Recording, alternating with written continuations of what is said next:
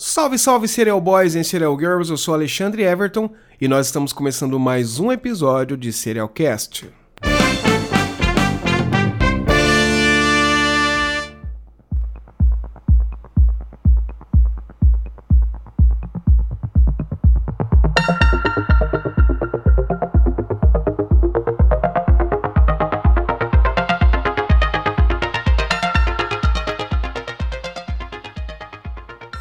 tudo bem com vocês? Espero que todos estejam fisicamente, mentalmente e espiritualmente bem.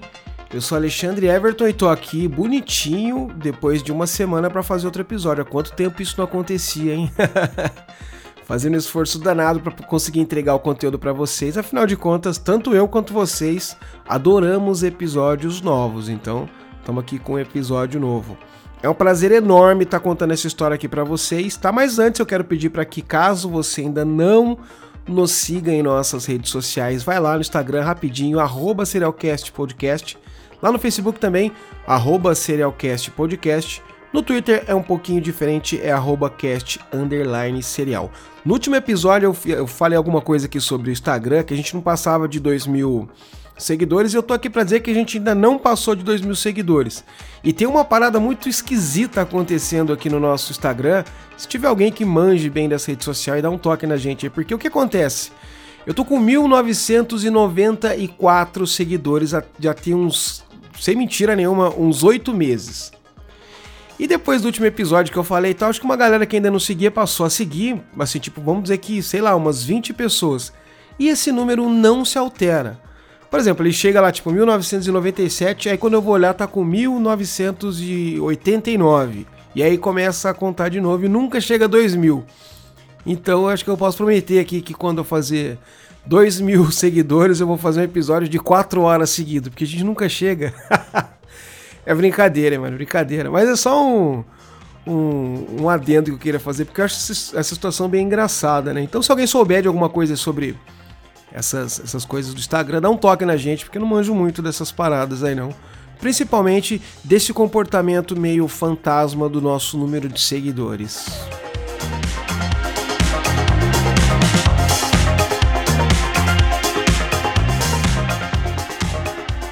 Tô fazendo uma parada aqui bem diferente hoje, que é a edição do, do episódio ao vivo. Tô fazendo tudo ao vivão, como se fosse um programa de rádio.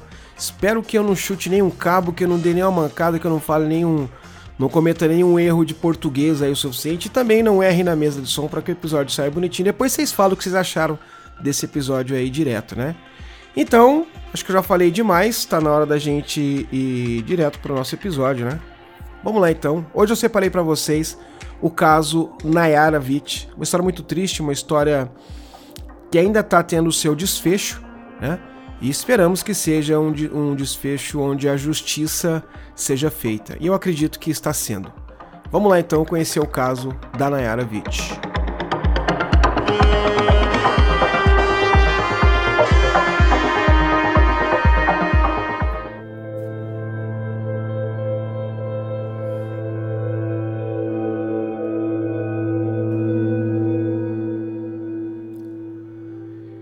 Um levantamento feito pelo Monitor da Violência, que é uma parceria do portal G1 com o Núcleo de Estudos da Violência da USP e o Fórum Brasileiro de Segurança Pública também, no ano de 2022, o Brasil bateu o recorde de casos de homicídio contra mulheres, com 3.900 casos, sendo que desses 3.900 casos, 1.400 foram casos de feminicídio, que é considerado feminicídio quando as vítimas são mortas pelo fato apenas de serem mulheres, segundo esse Instituto Monitor da Violência.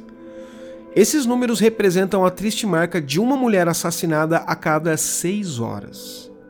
Quando eu olhei, eu, eu, eu assistindo televisão, se eu não estiver enganado, eu estava assistindo aquele programa que passa no domingo na Record, e eles fizeram uma matéria sobre aquele cara, o Thiago Brenan.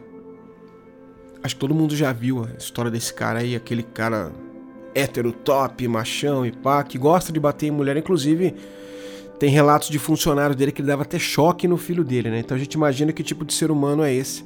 A mídia explorou bastante esse caso, um dia ele vai vai aparecer aqui no Serialcast também provavelmente, né? Por mais que esteja preso aí, tem bastante bastante crimes que ele cometeram. Mas e aí, uh, durante a reportagem, foi citado o caso da Nayara Witt, que eu não conhecia esse caso, eu achei bem absurdo. Pensei, bom, é uma história que dá pra gente contar e fui dar uma investigada. Não é um caso muito grande, mas é uma história bem triste e bem interessante também, que eu vou contar para vocês aqui agora. Uh, eu apresentei esses fatos porque quando eu comecei a fazer a pesquisa para esse roteiro, eu me deparei com essa, com essa estatística do Instituto Monitor da Violência. Bom, a gente sempre vê notícias, tristes notícias na televisão sobre feminicídios, sobre crimes contra mulheres, só que eu fiquei de boca aberta quando eu soube que os, quando eu vi né, que os números são tão grandes assim. Então, eu acho que crimes contra mulheres tem que ser falado, tem que ser denunciado a cada dia. E estamos aqui fazendo a nossa parte com esse episódio contando essa história da Nayara Witt. Tem uma outra história também, no caso é é bem parecido com o caso da Nayara Witt. Eu esqueci o nome da moça agora, se eu não me engano, é Ah, eu não vou lembrar. Não sei se é Emily Rodrigues, é uma coisa assim. A moça que morreu na Argentina é bem parecido também com as condições que aconteceram com a Nayara Witt, que dá para fazer um episódio dela também, né? Bom, então vamos lá contar essa história da Nayara Witt. Em 7 de julho de 2021, uma tragédia aconteceu na cidade de Santiago do Chile. A modelo e apresentadora brasileira Nayara Witt, de 33 anos, caiu da janela do 12º andar do prédio em que ela morava, em uma área nobre da cidade de Santiago. As primeiras informações apontavam para um suicídio, no entanto, com o desenrolar das investigações, diversas situações e contradições acabaram mudando o rumo das investigações desse crime. Nascida em Cuiabá, no estado do Mato Grosso, aqui no Brasil, a Nayara era filha de mãe brasileira e o pai libanês. Ela se mudou para São Paulo ainda muito jovem, onde iniciou a sua carreira de modelo internacional. Por causa dessa profissão, ela teve a oportunidade de conhecer vários países, mas foi pelo Chile que ela se apaixonou e onde ela fixou residência há cerca de 16 anos antes da sua morte. E foi lá no Chile que ela alcançou o status de celebridade quando ela passou a trabalhar num programa de televisão da televisão chilena chamado Talk Show. É um programa que passa no horário nobre do canal TV+, e é um programa bem conhecido lá no Chile, ela ficou bem conhecida por participar. Esse programa é uma espécie de talk show que fala sobre curiosidades, ela foi uma das, das apresentadoras, e com isso ganhou a simpatia uh, do público chileno. Ela era mãe de uma menina de 4 anos de idade, mas estava separada do pai da filha dela há cerca de 8 meses. E aí, em dezembro de 2020, ela iniciou um novo relacionamento, dessa vez com o chileno Rodrigo Del Valle Mijak, um empresário de uma empresa de tecnologia. Aliás, um executivo né, de uma empresa de tecnologia. O Rodrigo ocupava um alto cargo nessa empresa é uma empresa que possuía muitos contratos com o governo chileno, uma empresa próspera, então ele tinha uma, assim, um cargo bom, um salário bom. Ele adorava esportes radicais como moto, motocross, esqui aquático e sempre postava fotos nas suas redes sociais com carros importados, fotos a bordo de helicópteros, viagens luxuosas, aqueles perfis do Instagram que a gente está acostumado a ver. Dias antes da morte da Nayara, ela teve uma conversa pelo telefone com a mãe dela, onde ela contou que ela estava muito feliz ao lado do Rodrigo e que achava que ele seria o homem da sua vida. A notícia da morte da Nayara foi dada à família que estava aqui no Brasil, eles moram em Santa Catarina, né? Pelo Oscar, que é o ex-marido da Nayara, e o pai da Gabriela, que é a filha de 4 anos do casal. Imediatamente assim que recebeu a notícia, a família dela começou a se mobilizar para tentar, tentar o translado do corpo, né, resolver todas aquelas burocracias que acontecem ainda mais quando a pessoa que morreu está fora do país. E também estávamos passando pelo período da pandemia do Covid-19, então tinha todas aquelas aqueles entraves que, o, o, que a pandemia acabou causando, né? Uh, Além do choque da notícia, a forma como a morte da Nayara foi anunciada foi algo assim extremamente triste que causou muita dor, sobretudo desconfiança da família. Porque para eles a, a Nayara jamais iria cometer um suicídio. De acordo com o relato do irmão dela, o Guilherme, ela sempre foi muito alegre, não tinha nenhum histórico de depressão, de problemas que a levassem a tirar a própria vida. Ela havia comemorado seu aniversário de 33 anos no dia 3 de julho, ou seja, dias antes né, de acontecer a tragédia. E pelo telefone ela tinha falado com a mãe dela também, relatando que ela estava muito feliz, que a academia que ela frequentava havia sido reaberta, né, depois do tempão que estava fechado por conta da pandemia. Ou seja, era uma pessoa que não dava nenhum sinal de que iria cometer um suicídio. Obviamente que isso acontece também, pessoas que são uh, predispostas a, a, cometer esse tipo de ato, às vezes não, não querem transpassar para a família que está com problema, não querem que as pessoas é, fiquem preocupadas e acabam não falando nada. Só que a gente consegue notar em alguma coisa ou outra, né? E no caso da Nayara, a família mesmo fala que ela estava muito feliz. Inclusive, a professora da, da filha dela disse que conversou pelo WhatsApp com ela no dia que aconteceu, ela dizendo, uh, fazendo planos assim, do tipo: olha, amanhã eu vou levar ela para a escola e tal, esse tipo de coisa. Uma pessoa que está com, com essa intenção de tirar a própria vida já não iria contar, tipo, com amanhã, né? Mais ou menos isso que a gente imagina. Então, sobre esse panorama que a, que a Nayara vivia, a família descartou já logo de cara a hipótese do suicídio. Eles não aceitaram. Não pode ser, que não, ela não pode ter se suicidado. E aí a apuração do caso nos dias seguintes passou a reforçar essa desconfiança da família. No dia da morte da Nayara, o namorado dela, o Rodrigo Del Valle, Através da defesa dele, depois ele alegou que os dois saíram para jantar e que lá houve uma discussão do casal. Uma discussão comum, acontece, tudo bem, e os dois foram embora separados. O Rodrigo foi direto para o apartamento, que era dele, e a Nayara chegou um pouco tempo depois. Ainda de acordo com a defesa do Rodrigo, assim que ela chegou no apartamento, ela foi direto ao banheiro e o Rodrigo perguntou o que, que tinha acontecido quando ela saiu, né? por que, que ela havia chegado aquela hora, tinha passado já, tipo, horas que ela tinha saído do, do, do restaurante, que eles haviam brigado. Segundo ele, ela não respondeu nada, passou andando por ele e se jogou da sacada do apartamento. Ele alegou também que ela passava por problemas psicológicos nos últimos dias. No entanto, nessa fatídica noite, a noite da, da morte da Nayara, além do casal, Estavam no apartamento a Gabriela, que era filha da Nayara, de 4 anos, e a babá dela, que também era muito amiga da Nayara, uma chilena chamada Marcela Baquite. No depoimento da Marcela, ela alegou que ela ouviu gritos e uma discussão e o barulho de um vaso quebrando.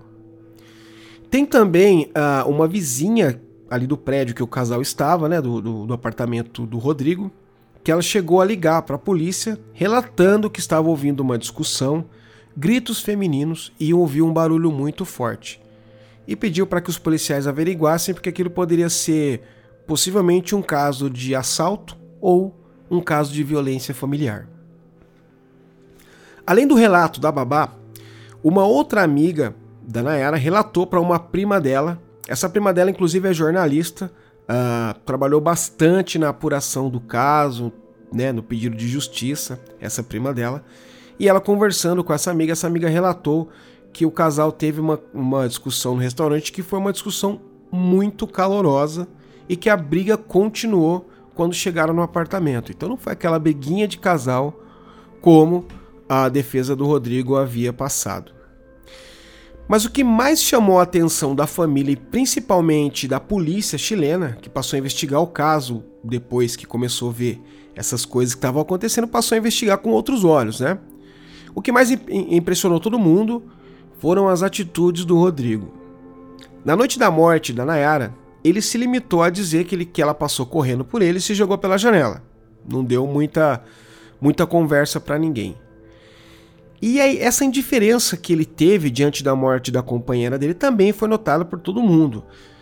Para vocês terem uma ideia, ele não desceu no local onde o corpo da Nayara caiu e também não entrou em contato com a família da namorada para contar o ocorrido. Imagina só que você né, tá passando por uma coisa, sei lá, brigando, a pessoa vai e se joga. A primeira coisa, acho que a primeira reação que todo mundo tem é descer correndo. Né? E ele não, ele ficou lá. E outra coisa, temos que informar a família ele também não se deu ao trabalho de ligar. Tanto que, como eu disse aqui na, no começo do, do episódio, foi o Oscar o ex-marido dela, que passou essa informação para a família da Nayara. Segundo a Marcela Baquite, a babá e amiga da Nayara, ele também não foi até o ML para ver o corpo dela. A mãe da Nayara afirma que apesar de toda essa felicidade que ela estava demonstrando com o novo namorado, ela suspeitava de que ele exercia uma influência muito forte sobre ela e também achava que ele era muito ciumento. E olha que esse negócio de mãe, mãe não se engana, né? Quer dizer, se engana às vezes, mas tem aquele sexto sentido de mãe. E a gente também consegue observar, às vezes, por algumas atitudes do, do casal e tal, quem é que é mais. Uh, que manda na relação, vamos dizer assim, né? Onde tem uma pessoa tóxica, por exemplo, a gente consegue mais ou menos perceber através de algumas atitudes, né? E a mãe da, da Nayara também suspeitava muito disso. E depois recebe uma notícia de que a filha se suicidou, sabendo, conhecendo a filha, que não estava passando por nenhum problema que levasse ela a chegar a esse tipo de, de atitude. Obviamente que a mãe dela e toda a família passou a suspeitar muito de tudo isso que estava acontecendo. E um outro fato também, que para mim é uma das coisas assim que mais. É, como dizer, que deixa mais latente que esse cara poderia ter alguma culpa, é que ele não compareceu no, no velório da Nayara. E logo após a morte dela, ele apagou todas as redes sociais dele. Porque, como ela era uma celebridade lá no Chile, uma pessoa pública, teve toda aquela comoção das pessoas. Então, as pessoas começam a postar é, notas de condolência, esse tipo de coisa. E, obviamente, a gente sabe como é que funciona o, a internet, né, como é que funciona o tribunal da internet, o pessoal já lá começou a ligar um ponto com o outro, ali, especular coisas e provavelmente ele deve ter sido incomodado por alguém, alguém deve ter ido na DM dele ali falar alguma parada e tal, ele rapidamente foi lá e apagou todas as redes sociais dele. Mas é meio, é meio complicado você entender que uma pessoa não vá ao velório do seu companheiro, seu namorado, namorada, esposa, esposa, enfim. É um pouco difícil de entender e foi o que o Rodrigo fez, ele não foi até o velório da Nayara. Ah, de acordo com o relato de algumas amigas da Nayara, logo após a morte dela, ele passou a tocar a vida normalmente. Para ele, o negócio foi vida que segue. Tanto que ele continuou frequentando restaurantes, baladinhas, dando festas no apartamento onde ocorreu essa tragédia. Enfim, ele tocou a vida ali como se nada tivesse acontecido. E aí, diante desse comportamento do Rodrigo, dessas coisas que as pessoas ah, levantavam, Doze dias depois da morte dela, a polícia chilena passou a não tratar mais o caso como um caso de suicídio, e sim como um provável caso de assassinato. A essa altura, como eu estava dizendo, a opinião pública chilena já estava questionando também as, circun as, circunstâncias da morte dela, né? Tipo, porra, como é que pode, né, meu? Mulher cheia de vida e tal, enfim, sei lá, se jogou e aí o cara tem essas atitudes estranhas, né? O irmão dela fez um apelo até para o governo brasileiro da época para que auxiliasse também nas investigações, porque todos eles tinham medo. Ó, meu cachorro participando do, do podcast. todos eles tinham muito medo de que o caso caísse no esquecimento e todo mundo sabia que o Rodrigo também era uma pessoa de muita influência, uma pessoa que tinha dinheiro, né, um cara que poderia ali dar um jeito de atrapalhar as investigações. Então por isso que o irmão da Nayara fez esse apelo ao governo brasileiro para apoiar, ajudar nas, na, nas investigações do caso. Quase dois anos depois, o caso na era Witt ganhou novos contornos, quando a acusação apresentou novos elementos que apontavam para um caso de feminicídio, de fato. Além das ligações que eles conseguiram dos vizinhos que ouviram toda a briga do casal, que ouviram os barulhos, enfim, os vizinhos ligaram né, para a polícia, para o serviço de emergência, eles também conseguiram os laudos da perícia que apontavam para a existência de ferimentos causados antes da queda do 12º andar. Então, de acordo com a autópsia, havia uma fratura na mão esquerda dela, tinha hematomas nos dois antebraços, provavelmente causados por apertões, sabe quando você vai tentar, sei lá, conter uma pessoa ou segurar ela, você pega no, nos pulsos dela, assim, imagina essa cena. Então ficou aquelas hematomas aí para chegar, ficar uma hematoma tem que ser um aperto bem forte, né? E também ela tinha hematomas no pescoço e marcas de mão no queixo. E diante dessas provas, o Ministério Público chileno é, formalizou uma acusação contra o Rodrigo Del Valle e ele teve a sua prisão preventiva decretada.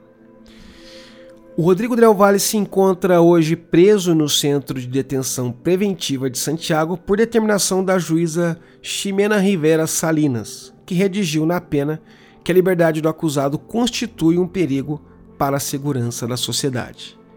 Então, o que está o caso da Nayara Witt, Rodrigo Del Valle ali, o principal suspeito de ter tirado a vida dela, está preso e vai aguardar o julgamento.